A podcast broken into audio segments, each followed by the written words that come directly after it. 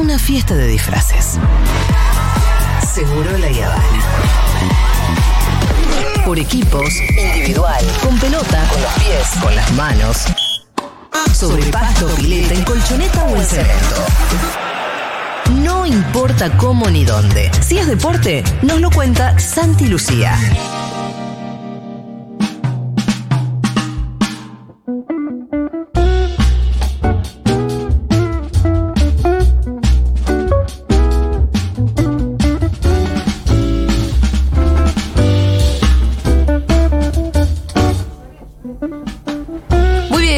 Tal, Santi Lucía? ¿Cómo va? ¿Cómo anda, Julita? ¿Qué decís? Muy buenas tardes. Hola, Rolo, ¿cómo te va? Hola Santi. Muy bien. ¿Por qué? Como Contesté con la voz de Mickey porque estaba Sí. hablando de Disney con Natu Maderna Ah. y Kaku. Es bueno, tiene que entrar en distintos universos. Hola, sí, Pluto. de forma No, no me sale, Mickey, me encantaría En me dos pasos. ¿Cómo te va, Rolo? ¿Qué de- Eh, muy bien, por suerte. Me alegro Sí. mucho siempre verte. Estás muy barbón, Ay, sí, tengo que bajar. como pocas veces estuviste. Pero Ay. bien. Gracias. Sí. Tal? ¿qué andas vos? ¿Todo Y-? Perdón. Y ¿Estás- estás- Arranquen ustedes un poco, viejo. un suspiro. No me Contame, pongan, Santiago, ¿qué tal? pero no me manden tan al No frente. me pongas en eso. No, bueno, vamos a repasar algunas de las cosas que estuvieron Sí. sucediendo, que la verdad que son muchas, estoy, ¿eh? algunas Yo te este, que tienen que ver con la estricta actualidad eh, deportiva de nuestro país y otras que, por supuesto, son derivados, eh, en algunos casos, de lo que está sucediendo en Europa vinculado al conflicto entre Rusia y Ucrania y además también hubo otra noticia muy significativa para la Argentina que llegó desde Europa que no tiene que ver con esto exclusivamente, que fue la salida de- del loco Bielsa del Leeds. Así que hay una serie de temas interesantes. Me gustaría empezar por acá por el campeonato de fútbol masculino en la Argentina y la cuarta fecha que todavía nos tiene en tránsito porque faltan jugarse algunos partidos entre hoy y mañana. Eh, El pero- hecho de que, perdón, que haya 28 equipos también nunca termina la fecha. No, y también que los campeonatos sean en forma permanente distintos en relación a su antecesor, hacen que uno viva en un limbo de, de esto, digo, el que no está muy encima de la actividad, che, ¿cómo carajo se juega? Juegan, eh, hay partido y después esto donde termina, ¿no? Eh, De eso hay bastante también. Este, bueno, pero tiene que ver con esta instancia que estamos transitando. Una rápida mirada a lo que pasó en el fútbol masculino en, eh, en estos dos días tiene que ver, primero con Estudiantes de La Plata, digo, algo que si vos te enfrentás seguramente a los canales deportivos, no vas a tener eh, demasiadas miradas, lecturas, noticias, referencias al único equipo que pudo ganar todos los partidos que jugó hasta ahora, que son cuatro, que es Estudiantes. El resto, ninguno pudo alcanzar esa marca, no son tantos, pero el de mejor registro desde que comenzó el año es el equipo del ruso. Me recordaste algo que quería comentar con ustedes. Sí, ¿Ya vieron el documental de Bilardo? una Sí. parte. ¿Lo viste completo? No, ¿Viste no los todo, cuatro pero me capítulos? faltó el último capítulo nomás. ¿Qué te pareció, Julita? Me interesa Bárbaro, mucho. me Qué bueno. que- bueno, eso habla, evidentemente, muy, Muy, bien del documental, Sí, claro. porque, porque a una persona que no, No la interpela. no le interpela directamente la temática, me pareció Claro. pero extraordinario. Sí. ¿Viste qué buena que es la intro? Que tiene un alfiler pinchando la pelota, la camiseta Sí. manchada, el bidón y demás. Bueno, la hizo, es increíble, la hizo un oyente de nuestro programa que el Ah, otro día me escribió. Posta, qué que, bien. la, que la había hecho, eh, me contó un poquito del proceso, así que le mando No, pero todo, todo está, está buenísimo. Sí, aparte muchos disparadores que, que aparecen en relación a la vida de, de Carlos Salvador Vilardo y, y muchos que tienen que ver con, con temáticas que fueron muy discutidas, inclusive para cuestionar al bilardismo como movimiento futbolero, como lo dice Rolo, que tiene que ver con, con los el famoso pisalo pisalo, el Me bidón. pareció que el bilardismo fue tal vez injustamente muy reducido, me parece, porque Claro. mi idea del bilardismo era solamente que lo que importaba era ganar y que era envenenando o pinchando, digamos. Claro. Sí, y no trabajando Pero en obsesivamente. realidad había un trabajo muy obsesivo, No, muy claro, sesudo, pensando mucho en jugar bien al fútbol también. Sí, y también interesante la li cómo va manteniendo la línea, por lo menos en lo que yo pude ver del, del documental, de algunas cuestiones que, y también por lo que escuché de quienes estuvieron a cargo de la producción, son evidentemente troncales. Uno que tiene que ver la, la discusión ya, digo, que, que ha atravesado el tiempo, Menotti Bilardo, eso tiene presencia desde que comienza empieza el documental hasta que termina. Eh, la relación eh, afectiva y por momentos no tanto con Diego, que también va atravesando todos los capítulos, en algún capítulo siempre hay referencia a eso, y, y después el, el lado B de Bilardo, por lo menos el menos conocido, que tiene que ver con, Con con lo personal, con la diaria, y el testimonio de la hija y de Gloria, que... Que son centrales también para contarlo. Ab- y me parece que eso fue una decisión muy acertada, que por ahí otro productor se le repasaba, que ir a buscar a la hija, y- ¿no? Claro. Sí, no, y y- ponerlas todo el tiempo, además. Y, adem- y eso cautiva mucho al que quiere ver algo más de Algo lo que nuevo. pasaba, sí, y de lo que pasaba con Bilardo y el fútbol. Digo, ¿qué había atrás de eso? Esta historia de que, de que a la hija de Bilardo durante el desarrollo de- de su escolaridad no la llamaban por el apellido. Sí. Este, eh, son eh, cuestiones cosas. evidentemente muy fuertes, o, o el esfuerzo también eh, desmedido que ponía Bilardo para no llevar toda la carga, toda la presión y toda la obsesión de lo que a él le pasaba con su laburo adentro de su casa y, y cómo intentaba hacer esa división. No, es muy interesante también porque era muy tentador que recaer solamente en las anécdotas, las que hay un anécdotas. millón. Claro. Que- que están y también mue- se disfrutan, ¿no? Claro, Sí. anécdotas que muestren la obsesión de Bilardo y la, la- la cosa más excéntrica en esa obsesión. Hay un millón, digo, no alcanzaría 10 10 documentales y eh, eligen poner algunas y eh, abrir la puerta a algo que no conocemos. Eh, Mismo con material de archivo muy zarpado también. Es impresionante. Y después también otra cuestión que tuvimos fundamentalmente desde el 2008 para acá, como muy presentes, esta, esta deconstrucción de los medios de comunicación como, como la verdad instaurada, que más o menos era así, eso se empezó a repensar no hace tanto de lo que, no, lo que nos decían de, de- de los diarios, los canales de televisión y las radios este, eran verdad. Este, y en aquel momento, en el 83, cuando Bilardo asume, él rápidamente tiene la percepción de que había un sector que le estaba haciendo una campaña ca- en contra muy fuerte y muy importante y había detectado en términos de comunicación con todo lo que eso repercutía en, su persona y en el humor colectivo y, y lo identifica rápidamente. Después quedó casi eh, como un chiste este de Clarín Deportivo, de que Bilardo siempre se había pronunciado que estaba muy en contra de lo que, de lo que escribía el diario Clarín y hacía la aclaración que era deportivo porque sabía, por supuesto, además, atrás de, Claro. del grupo Clarín y del diario, particularmente en aquel momento, todo lo que venía detrás. Pero también es, eh, es muy descriptivo cómo en aquel momento él rápidamente se da cuenta dónde estaba el enemigo y cuál es la reacción de él ante eso. Digo, para aquellos que no consumieron televisión de los 80, eh, es un documento también este, muy impresionante cómo él iba a plantarse a los canales de televisión y por ahí con una tribuna de 100 tipos recontra calientes, eh, eh, con, el- con el fervor del fútbol, los divertidísimos. empieza a cuestionar cara a cara. El técnico de No lo conozco, no lo conozco, no lo conozco, no te conozco. no te conozco, no te conozco, no te conozco. Bueno, Goico, vos te tenés que ir. El Goico, vos te tenés que ir también es hermoso. Claro, bueno, pero, pero sabiendo Bilardo que para. y, en algún momento, y en algún momento lo dice de manera muy explícita: dice, yo sé que esto es muy difícil, so- soy yo solo contra, con- contra el poderío de un grupo que, que es muy fuerte y que es muy amplificado, pero por eso vengo yo a poner la cara. Y lo hace como técnico de la selección argentina, digo,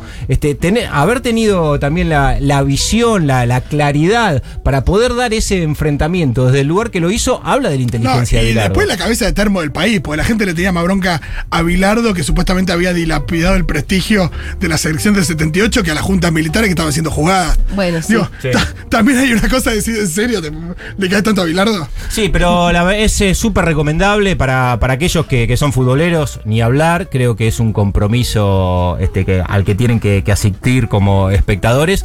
Y quienes no son muy futboleros, vayan igual, porque van a encontrar una historia fabulosa este, y, y- Sí. y en el marco de un ámbito Creo que que, por ahí no- no es el suyo. Para los no futboleros es, es un montón, nos encontramos con una sorpresa también. Claro. Que, viste, con cosas que ustedes ya sabían, lo ven desde otro lugar, pero cosas que yo no sabía, como.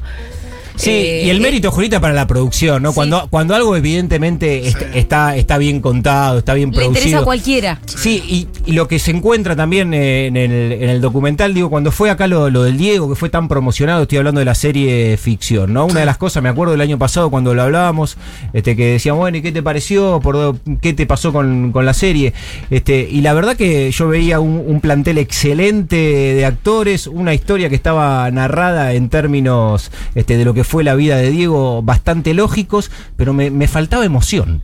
Me faltaba corazón. Había algo entre la pantalla y, y- y lo digo como maradoniano. Y que a mí no me pasaba, no, no me terminaba movilizando. Por supuesto que al ser un documental y no una serie de ficción, este, verlo a Bilardo eh, se generan otro tipo de situaciones. Pero sí creo que consiguieron con el documental de Carlos Salvador Vilardo, de que justamente esas piezas documentales tengan corazón y tengan emoción, y eso se transmite a través de la pantalla, y es algo bastante jodido de, de conseguir, pero está tan bien contado y también con con tanto corazón en cada uno de los testimonios que eso traspasa la pantalla. Y lo digo, la, la verdad que este, yo, no, no es Bilardo uno de los entrenadores. No, no, que Santi está diciendo esto es un con- montón. No, no, con los que yo me conmueva, digo, por lo que pasaba con, con- con los equipos de él, más allá de, lo- de lo que consiguió.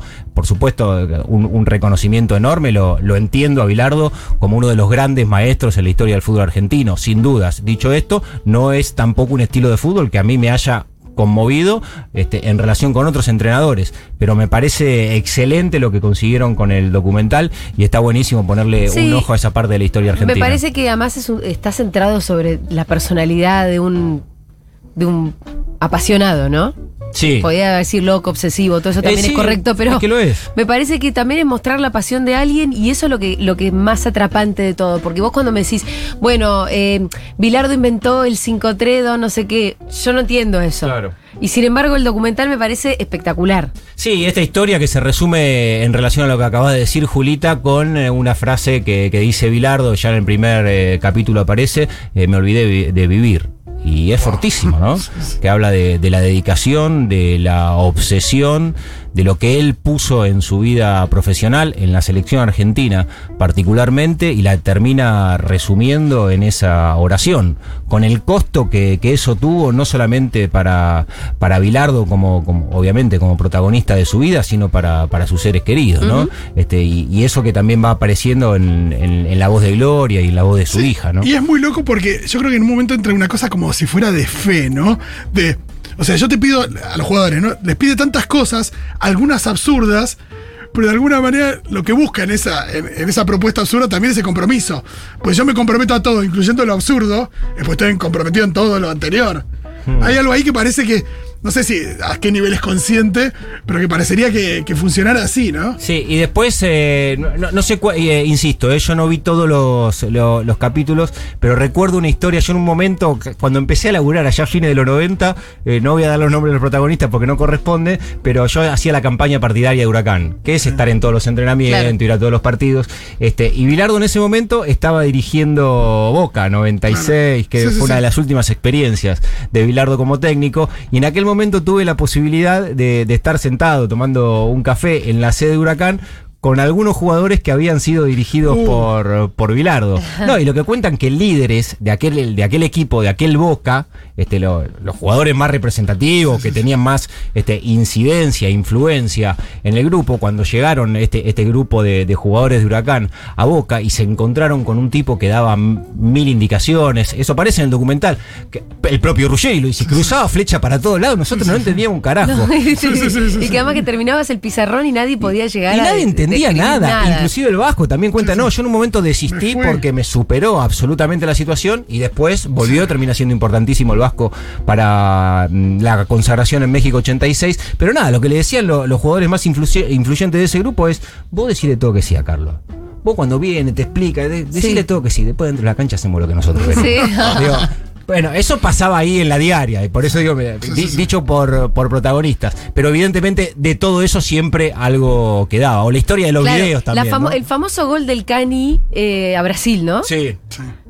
Por lo menos como te lo cuenta el documental, es que ese gol es de pizarra de Bilardo. No, pero hay muchísimo trabajo de eso, de, de que se consigue con trabajo. en, eh, y bueno, casi que la carrera de Bilardo tiene en ese Creo sentido. que era ese gol, o, me esto- o estoy flayando. No, puede, puede ser. Bueno, ahí hay una genialidad de Diego, ¿no? Por ahí con, era con- otro. con una gambeta vertical, pero este, hay un montón de. En, en relación a lo que sucedía en el juego, de, de jugadas que se pensaban con anterioridad y que después tenían una excelente ejecución y, y en el seleccionado. Pero es cierto, el reduccionismo de, de ir solamente obviamente a lo obsesivo, la anécdota de que hace correr a los jugadores en el avión, o a que a Ruggeri, que, que son, son todas cosas Que se disfrazó, que se, pero- que se disfrazó de, de- de- Se puso ropa de mina. Ah, para ir a- para ir al a una boliche una fiesta. vez. Ahora Ah, en, en Jujuy, fiesta. sí, Sí. para ver qué estaban haciendo, sí, o, o que hizo parar en un casamiento a un jugador de la selección, no me acuerdo, creo que era Ruggeri también, Sí, sí, sí. al lado de Careca para ver cuánto medían cuando estaban bailando, porque en esa época no había tanta posibilidad de, de tener estadística y demás, y para ver cómo lo podía marcar y cómo quedaban emparejados y en un casamiento lo hizo ping, anda, parate al lado de él. Bueno, de esas hay este, muchísimas, pero todo, a veces toda la reproducción de, de ese tipo de situaciones que, que a veces son, son graciosas, otras veces un poco más traumáticas, como que, y lo contó Néstor Fabri también, que está durmiendo y que a las 3 de la mañana le dice, Néstor, ¿a quién tenés que marcar en un córner? Dice, Carlos, a las 3 de la mañana, chabón Sí, en sí, medio, ¿viste? Pero bueno, este, después eso puede ser favorable o no, pero lo cierto es que todo eso siempre... Es como gracioso, eso seguro que sí. Seguro, pero escondía mucho del laburo troncal que tenía en relación a, a, a lo que Bilardo tenía que hacer como entrenador. Claro. Y, y que eso no hay ningún tipo de duda de nadie de que lo laburaba como muy pocos lo hicieron. Y además también de ser un revolucionario, porque en términos de juego, esto que vos decía, bueno, el 3-5-2, es cierto, pero Bilardo en aquel Mundial de México, fundamentalmente, este, da un clic en la historia de, desde el punto de vista táctico, estrategia y planificación de partidos de fútbol. Este, es una vuelta de, ro- de rosca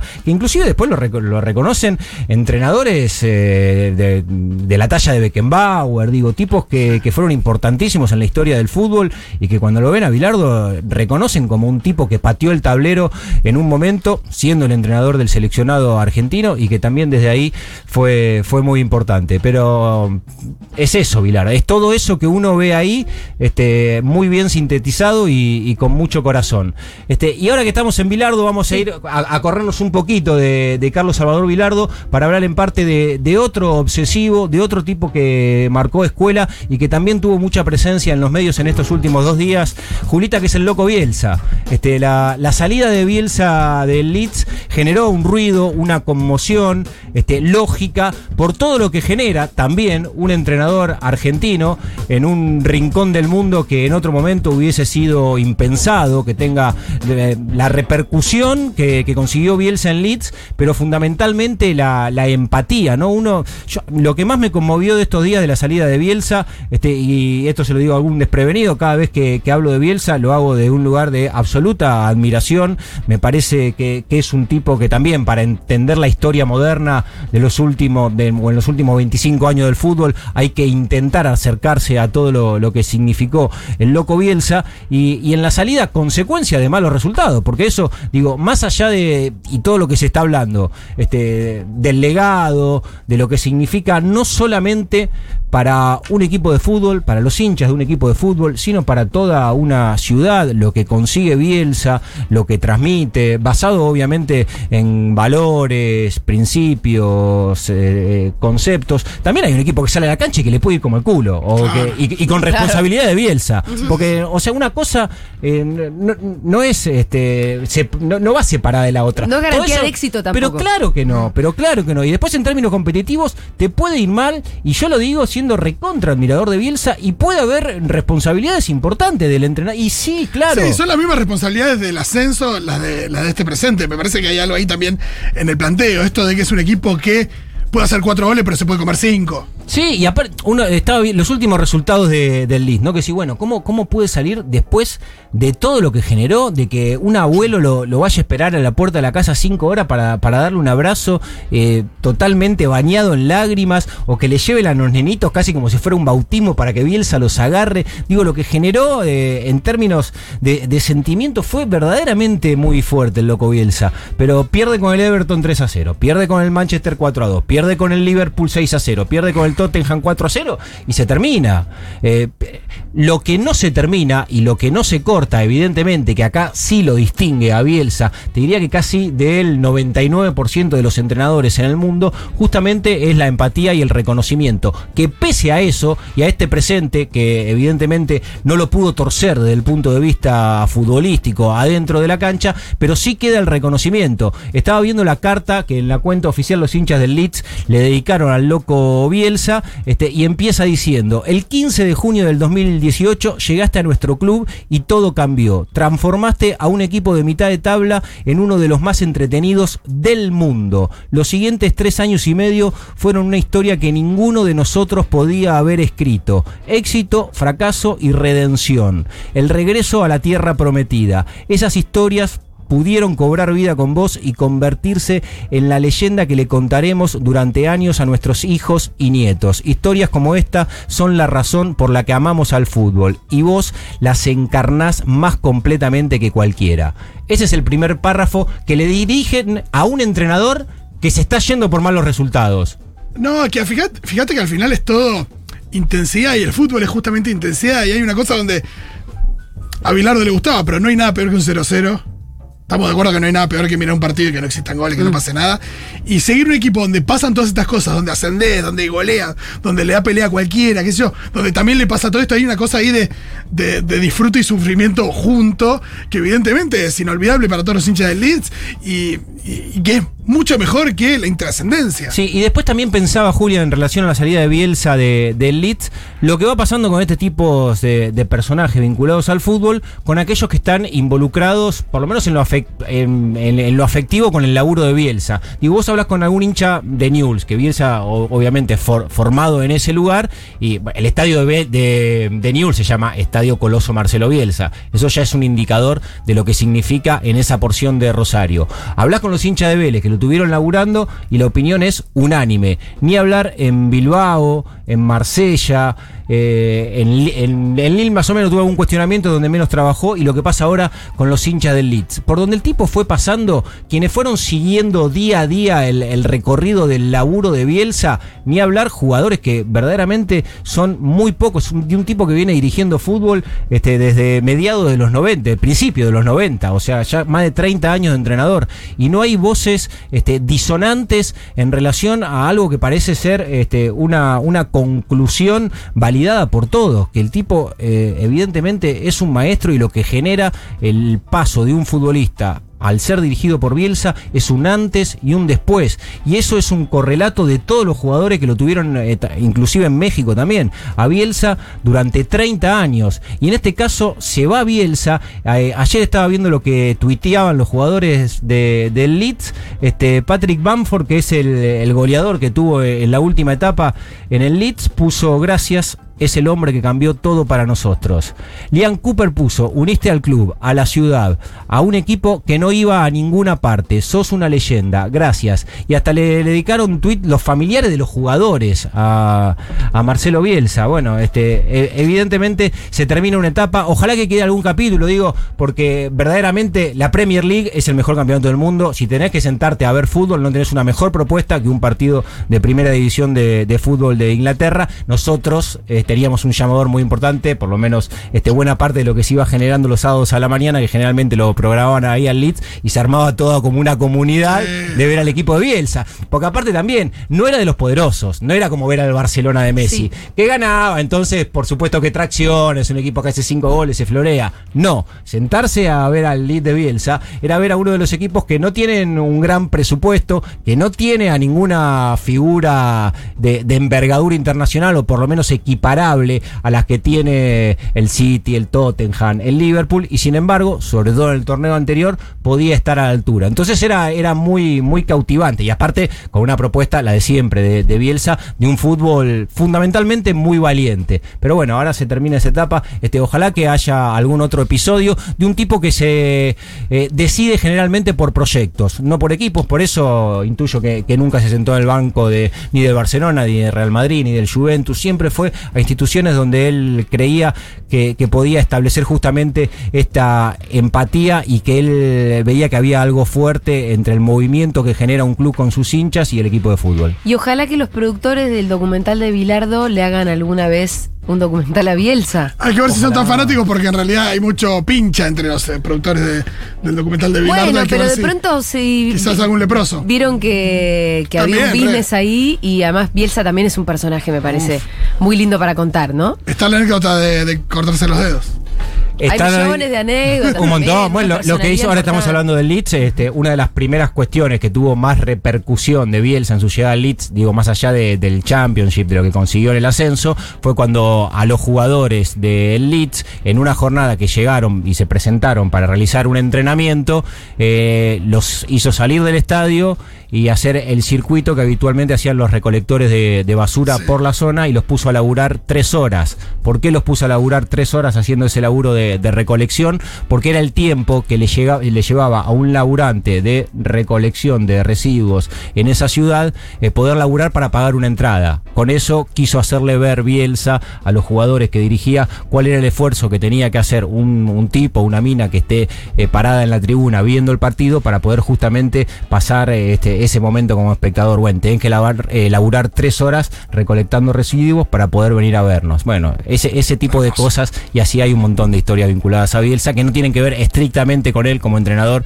con, con el desarrollo táctico, pero sí de un tipo que pone afortunadamente a la dirección técnica en un lugar distinto, de maestría absoluta. Santi Lucía, vas a ser uno de los entrevistados cuando produzcamos el documental de Bielsa, así Me que no se avivan los de, así que no se avivan los de, de Bilardo.